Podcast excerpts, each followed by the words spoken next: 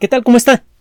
Le damos la bienvenida a El explicador de Enrique Ganem y María de Los Ángeles Aranda. En el siglo XXI la especie humana se ha desparramado por todo el planeta.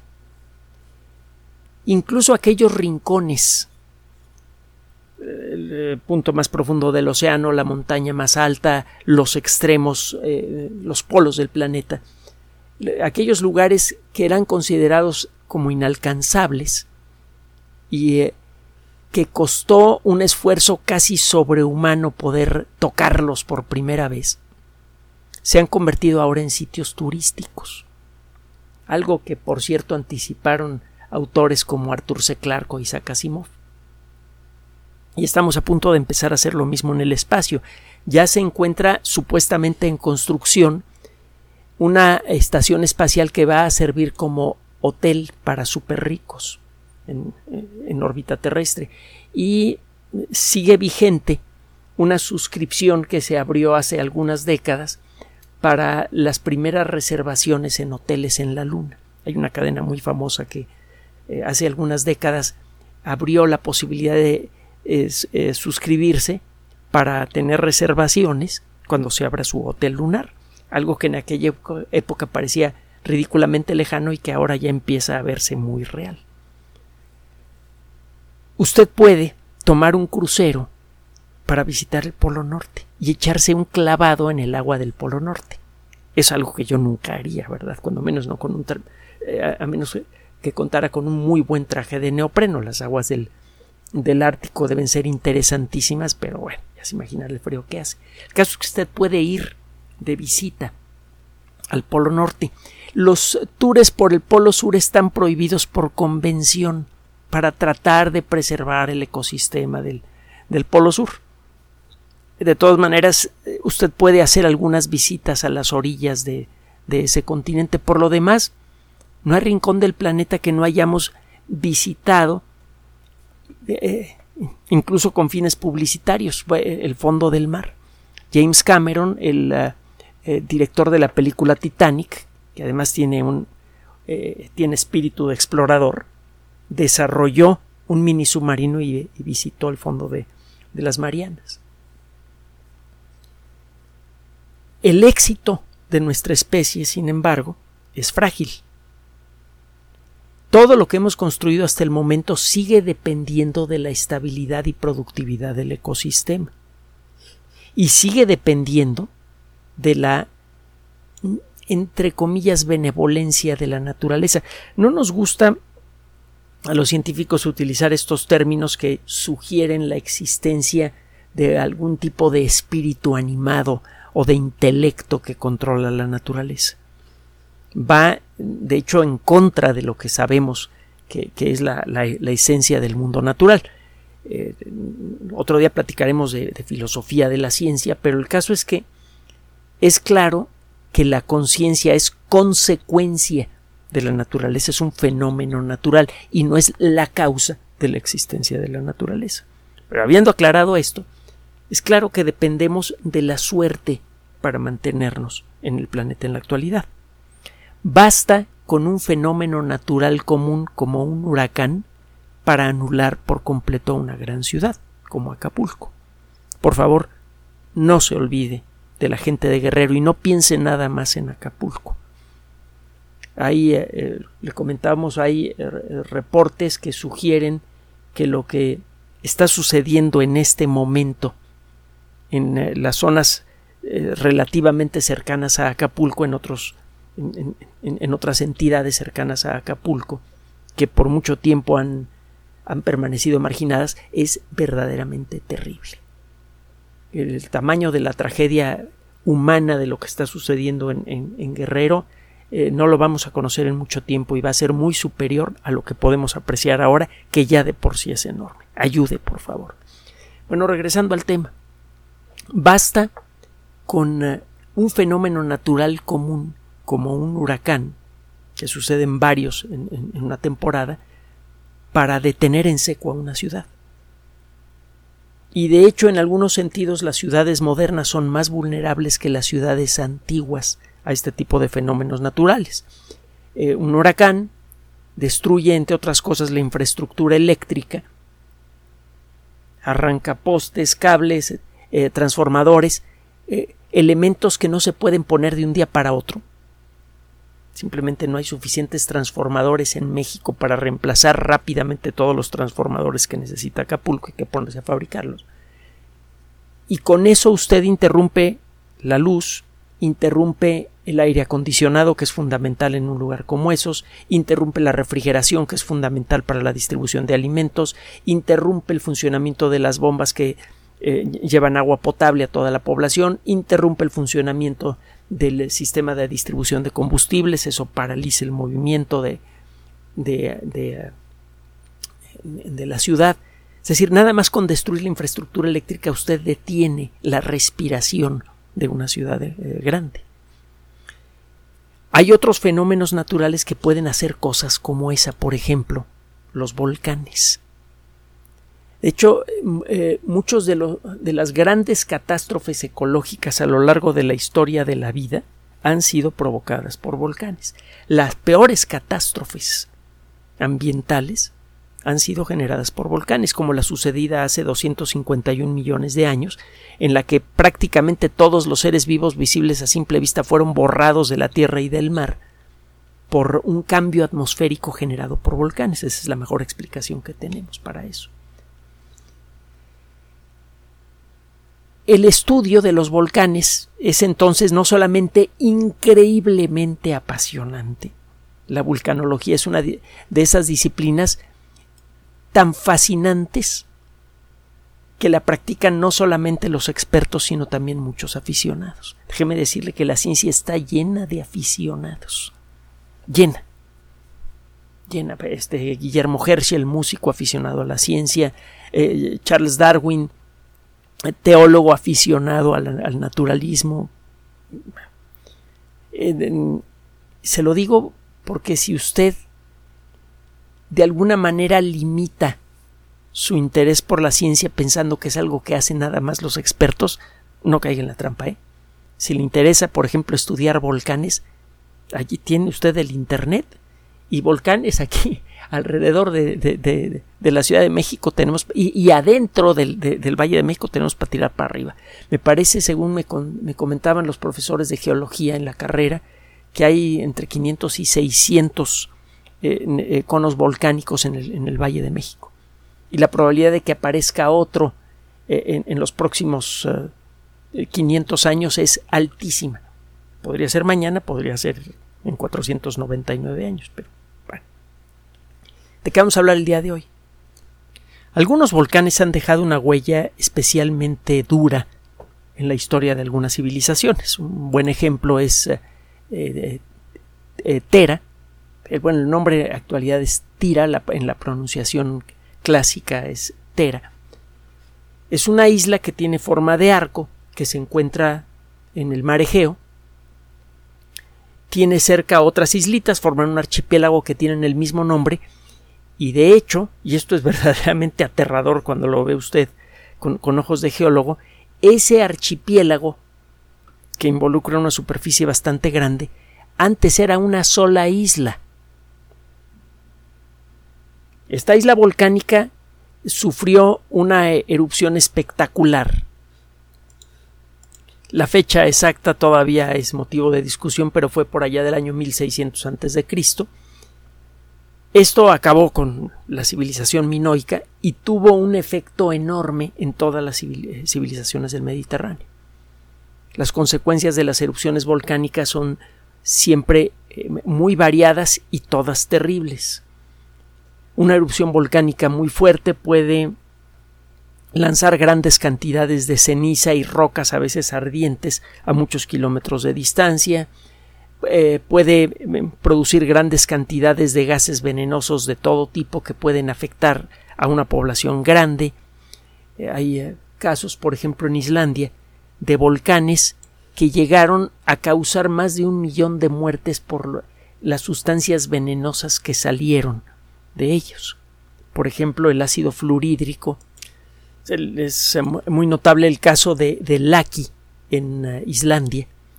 La erupción fue. Eh, no fue especialmente brutal eh, no, fue una erupción explosiva, pero generó una cantidad enorme de ácido fluorhídrico y de dióxido de azufre. Estos compuestos contaminaron el suelo y acabaron eh, eh, produciendo la muerte de más de la mitad del ganado de Islandia y la mayoría de las cosechas. Aproximadamente la cuarta parte de la población de Islandia murió como consecuencia de este envenenamiento del, suelo producido por, estos, por este volcán. los volcanes pueden dejar eh, huellas imborrables de muchas maneras diferentes, por envenenamiento, por la caída de, cenizas en grandes cantidades que pueden sepultar eh, ciudades enteras. Ahí tiene usted eh, Pompeya y Herculano, sepultadas por el Vesubio. Está el caso de uh, Acrotiri en uh, Santorini, que quedó también completamente cubierta con los restos de la erupción del 1600 a.C. Los volcanes pueden además, cuando ocurren en los océanos, generar otro tipo de consecuencias. Por ejemplo, tsunamis enormes. En 1883, en la noche del 26 al 27 de agosto, están cumpliendo eh, años de, de, esta erupción famosa, el volcán Krakatau, mal pronunciado Krakatoa, desapareció una erupción violenta muy parecida a la que sufrió Santorini, en donde había antes una isla quedó un archipiélago compuesto con fragmentos de las orillas de la isla volcánica. Si usted se fija en el archipiélago de Santorini, verá que las islas parecen trazar un círculo y, algo tosco pasa con las tres islas que quedaron después de la explosión de Krakatau en el lugar en donde ahora tiene usted océano profundo, antes había una gran montaña que fue destruida por una erupción inimaginablemente poderosa. Bueno, en el caso de Krakatau, es la, erupción, eh, eh, la etapa paroxísmica de la, de la erupción, la etapa más violenta, produjo un desgajamiento y eh, de, una buena parte de la isla se hundió la isla y al hacerlo desplazó una cantidad brutal de agua. Y eso produjo uno de los tsunamis más horrorosos jamás registrados. Una pared de agua que en muchos lugares llegó a tener 40 metros de altura y en algunos puntos llegó a ser más del doble, arrasó con todas eh, las costas cercanas. Y a pesar de que era un lugar muy poco habitado, se registraron más de 36.000 fallecimientos, producidos únicamente por esta ola gigante. Los grandes tsunamis generados por volcanes son verdaderamente devastadores. Y el, el producido por Krakatau, que le digo fue brutal, imagínese una pared de agua de cuando menos 40 metros de altura, deja empequeñecidos a los dos tsunamis terribles que han sucedido en el siglo XXI incluso ese, ese gran tsunami podría empequeñecer en relación a los que pueden generar los volcanes en otras circunstancias. Es por esto que el estudio de... Mire, hay islas volcánicas en el Atlántico que tienen que son en realidad la punta de montañas muy altas que están casi completamente sumergidas. Si se llegara a desgajar una parte de estas montañas, ahorita le voy a decir por qué, porque estamos hablando de este caso particular, se llega a desgajar una, una parte de la ladera de una de estas montañas, el tsunami que eso generaría, la cantidad de, de material que se desgajaría y que produciría una luz terrible de roca en el fondo del mar, eh, produciría un desplazamiento enorme de agua. Ese desplazamiento de agua podría producir un tsunami que esencialmente destruiría todas las ciudades que se encuentran en la costa oriental del continente americano. De todo el continente americano.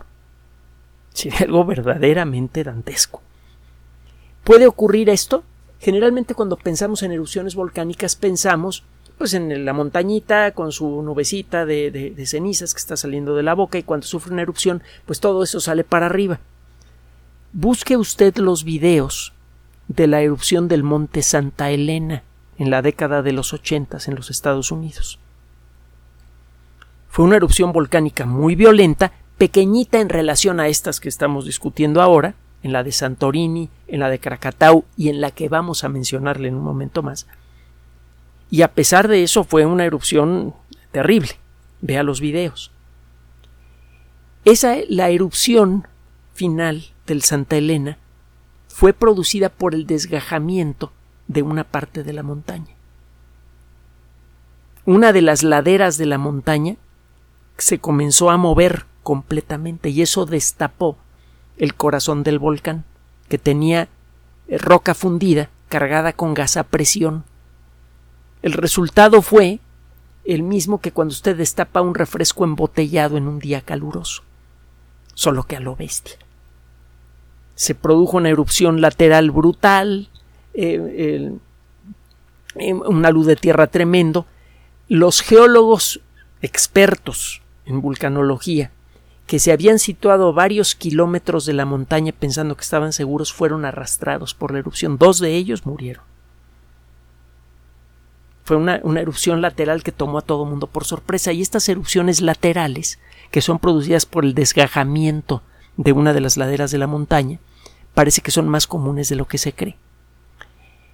Cerca de Santorini, a unos 8 kilómetros al, noreste de, Santorini, hay un volcán subacuático que se llama Columbo con K. Va a encontrar usted referencia a él en la Wikipedia porque es bien conocido desde hace ya un buen tiempo para los expertos. Este volcán submarino eh, tiene como 3 kilómetros de diámetro y el cráter en el centro de la montaña tiene un kilómetro y medio. Es un cráter grandototo en relación a la montaña. Se sabe de su existencia desde hace tiempo porque por allá del año 1649 eh, llegó a salir eh, a la superficie del mar. Los volcanes submarinos pueden ir creciendo poco a poco como consecuencia, por un lado, de la acumulación de material producido por erupciones sucesivas, así es como crecen muchos volcanes, por ejemplo el Popocatépetl sufre una erupcióncita pequeña, se llena de eh, ceniza y de rocas fundidas la, ladera. Usted seguramente lo ha visto en las eh, cámaras del CENAPRED, el Centro Nacional para la eh, Prevención de Desastres de nuestro país. Este proceso se repite a lo largo de miles y miles de años y eso va haciendo crecer una montaña que está hecha de capas de ceniza y capas de roca fundida, que se ha endurecido. Estos volcanes que tienen capas de distintos materiales se conocen como estratovolcanes y pueden crecer mucho en tamaño. Aquí en México hay varios estratovolcanes realmente inquietantes, el mismo Popo, el Iztaccíhuatl que ya afortunadamente ya tiene un buen rato de estar eh, tranquilo, pero eso no significa que no pueda reventar en, eh, algún día eh, de estos, aunque la probabilidad es muy baja. El volcán de Colim, etcétera, está el chichonal que ya ve el, relajo que armó en la década de los ochentas que tuvo repercusión mundial. Total, un volcán marino puede, un volcán submarino puede salir a la superficie como consecuencia de este crecimiento natural que tienen los estratovolcanes y también puede ocurrir que debajo de él eh, se acumule una gran cantidad de magma que literalmente hincha a la roca que está encima y eso puede ser suficiente para que el volcán salga a la superficie. Eh, la, aparición de volcanes submarinos, la aparición de nuevas islas es un fenómeno que conocemos desde hace mucho tiempo. Eh, comenzamos a documentarlos al detalle en la década de los 60, en 1963 en Islandia apareció una nueva isla, la isla de Surtsey que fue producida por una erupción volcánica que fue acumulando material suficiente como para que apareciera la, islita. En eh, el año 1649, el volcán Columbo salió a la superficie. Tenía ya mucho tiempo activo, se acumuló suficiente material y salió a la superficie. Y eh, poco tiempo después sufrió una erupción muy violenta ocurrió algo en el volcán que produjo un tsunami enorme, que fue registrado por muchos testigos. ¿Qué fue lo que ocurrió con el Columbo? Esta erupción que sucedió hace más de 300 años, 400 años casi, es eh, de gran importancia para la geología moderna porque podría darnos una idea de qué es lo que podemos esperar de muchos otros volcanes que hay en el mar. Algunas erupciones volcánicas violentas en el mar no producen tsunamis y hay otros que sí. ¿Por qué? Los tsunamis se producen cuando algo desplaza una gran cantidad de agua. Por ejemplo, el tsunami en Indonesia y en Japón sucedieron porque las planchas de roca que forman al fondo del mar fueron sacudidas violentamente. En el caso de Indonesia, una de las placas continentales que se fragmentó, que se, que se rompió, como consecuencia de la tensión acumulada por el movimiento de las placas continentales, de lo que tanto hemos hablado en otras ocasiones, una de estas placas se levantó varios metros. Eso hizo que todos los kilómetros, ya estaba con 3-4 kilómetros de profundidad, toda el agua que estaba encima de esa placa de, de roca se levantó varios metros. La cantidad de, de agua que se movió como consecuencia de esto fue brutal. Muchos kilómetros cúbicos de agua fueron levantados varios metros y luego cayeron de nuevo. Si usted mete su mano debajo de. está en, en, una piscina, esto funciona mejor en una tina de baño. Está usted en la tina de baño, mete la mano debajo del agua se espera que el agua se tranquilice y luego la levanta un poquito y la vuelve a bajar y verá que se forman olas en toda la superficie de la bañera. Levanta usted una gran cantidad de agua y eso produce ondas que se desplazan rápidamente por toda la bañera. En este caso se levantó una plancha de roca enorme que levantó a una cantidad inimaginable de agua y luego la dejó caer y eso produjo un movimiento enorme. La cantidad de energía necesaria para levantar a esa agua se, se, convirtió en olas que arrasaron con, eh, una región muy importante. Usted ha visto las, las escenas, están en, en YouTube y son terribles. Lo mismo pasó en Japón. Bueno, cada vez que hay un movimiento grande de material sólido debajo del mar se dan las condiciones para que aparezca un tsunami. Por ejemplo, si se levanta de pronto una plancha de roca, porque se fractura la roca que forma el fondo del mar como consecuencia de un terremoto. Bueno, pero ¿qué pasó exactamente en el caso de Columbo? El tamaño del tsunami producido por Columbo fue muy sustancial y la erupción de Columbo fue pues relativamente menor porque una erupción relativamente suave produce un tsunami tan grande. Bueno, un grupo de investigadores del Centro Helmholtz para la investigación del océano en Kiel, en Alemania, se puso a estudiar con más detalle, por un lado, los registros de los uh, eh, testigos que vieron el, el tsunami. Por otro lado, los registros geológicos de lo que sucede en el fondo del mar en esa región. Es una zona muy estudiada por los vulcanólogos porque, bueno, pues a un ladito está eh, Santorini, que es un volcán que produjo una erupción que tuvo consecuencias históricas, arrasó con civilizaciones enteras, y es un volcán activo, por cierto. Se está empezando a formar poco a poco de nuevo eh, eh, una nueva montaña, primero subacuática, luego saldrá a la superficie, y eso podría restaurar la isla de Santorini que podría volver a, estallar. Esto ya, ya, está sucediendo en Krakatau. De hecho, Krakatau llegó a tener una montaña de varios centenares de metros de altura que en el 2019 fue aniquilada por una erupción súper brutal que produjo un tsunami ni de broma tan grande como el de 1883. Pero Krakatau está muy activo. De hecho, a la montaña, a la nueva isla que apareció en el centro de este microarchipiélago, que es en donde estaba el corazón de la isla antigua, se le conoce como Anak Krakatau, que significa el hijo de Krakatau. Bueno, eh, algo eh, parecido empieza a suceder en Santorini y otra erupción como esas, imagínese. Entonces, obviamente, los geólogos están más que atentos para ver qué demonio, cómo está el fondo del mar en esa región y como consecuencia de esos estudios hay una buena idea de cuál es la geología de, de ah, eh, Columbo. Entonces este grupo de investigadores se pone a estudiar los registros geológicos y los registros históricos y encontró algo eh, que puede llegar a ser de, de, gran significado para el mundo moderno. En el 2019 este equipo, si fue en el 2019, sí, se fue en el 2019, es que aquí tenemos el trabajito, se llevaron un barco de investigación, el Poseidón, y utilizaron técnicas avanzadas para generar una imagen tridimensional de la montaña.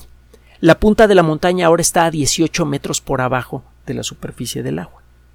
En la época de la erupción de 1650, el, el, volcán era visible a simple vista, estaba por encima de la superficie del mar. Bueno, lo que encontraron es que el cráter producido por la explosión es mucho más grande de lo que se reportó inicialmente. El cráter producido por la erupción de 1650 eh, es de dos y medio kilómetros de diámetro y de 500 metros de profundidad. La erupción fue mucho mayor de lo que se sospechó. Y además la forma de la montaña subacuática recuerda mucho a la forma en herradura del volcán Santelén en la actualidad. El volcán Santelén es una montañita, como, eh, bueno, montañota, como el Popocatépetl, a la que se le cayó una de, una, de las orillas. Tiene forma de herradura. Fue precisamente ese deslave lo que destapó el núcleo del volcán y produjo la explosión, y parece que una cosa muy similar sucedió en Columbo. El desplazamiento de todos esos kilómetros cúbicos de roca que formaban la ladera de la montaña empujó al agua de mar cercana y eso produjo el tsunami. Este mecanismo entonces, que fue reproducido con simulaciones de computadora por estos investigadores, explica por qué una erupción que no llegó a llamar tanto la atención en su época, probablemente es la primera vez que oye usted hablar de la erupción del Columbo, porque una erupción relativamente menor produjo un tsunami muy grande un tsunami que llegó a tener eh, muchos metros de altura. En algunos lugares eh, este tsunami llegó a tener más de 20 metros de altura. Es decir, que fue en algunos sentidos peor que el, tsunami que atacó a, Indonesia. Aparentemente la dinámica del material de la ladera de la montaña al desgajarse empujó una cantidad especialmente grande de agua y eso hizo que una erupción relativamente menor produjera un tsunami bastante sustancial. Y esto le da más sustancia a la preocupación que tienen muchos geólogos desde hace tiempo, que el desgajamiento de laderas continentales en algunos puntos frágiles de las islas británicas o del continente europeo o de algunas islas que se encuentran en el centro del Atlántico pueda llegar a producir un tsunami mayor que podría devastar la costa oriental de Europa, eh, la costa occidental, perdón, de Europa, de África y las costas orientales del continente americano. Es un peligro bastante real. Claro está, una vez que entiende usted estos peligros, puede usted adelantarse a ellos hacer los estudios correspondientes, detectar las zonas de peligro y crear sistemas que puedan ofrecer un aviso temprano. Incluso en algunos casos estas, eh, estos tsunamis producidos por deslaves se podrían anticipar con años de, de aviso. Y esto sería suficiente no solamente para salvar vidas, que es lo primero que busca usted, sino también incluso para proteger hasta donde sea posible si no las infraestructuras, cuando menos sí las inversiones que las hicieron posibles. Y esto permite una recuperación mucho más rápida en caso de desastre. Estamos a punto de convertirnos en una especie espacial.